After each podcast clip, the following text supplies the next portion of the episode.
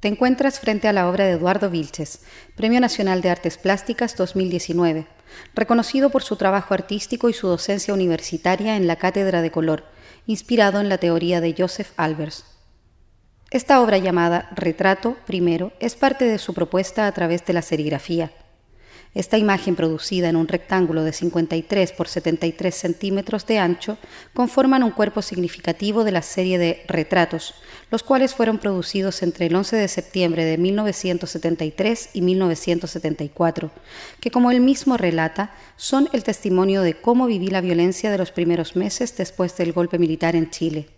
La imagen central es el contorno de su cabeza en posición frontal recortada en un recuadro blanco, cuyo vacío del rostro está dividido en dos colores, azul de las orejas hacia la frente y negro de las orejas al mentón, el cual se sobrepone en un gran fondo negro.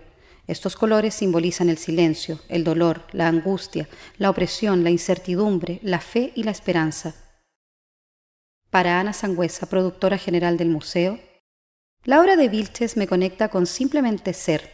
Veo un ser encasillado en una pantalla intensa y a la vez un horizonte vacío y pacífico que te invita a no preocuparte por lo que pasó ni por lo que viene.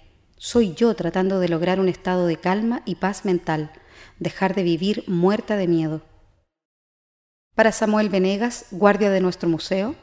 Cuando vi esta obra me acordé de lo solo que me sentí este año Jamás había sido parte de mi vida la soledad, y esta obra me hizo pensar en el vacío total que pude sentir, pasar de la compañía de múltiples voces a sentirse solo y sin compañía, sin poder siquiera conversar. Fue algo que jamás pensé podría suceder.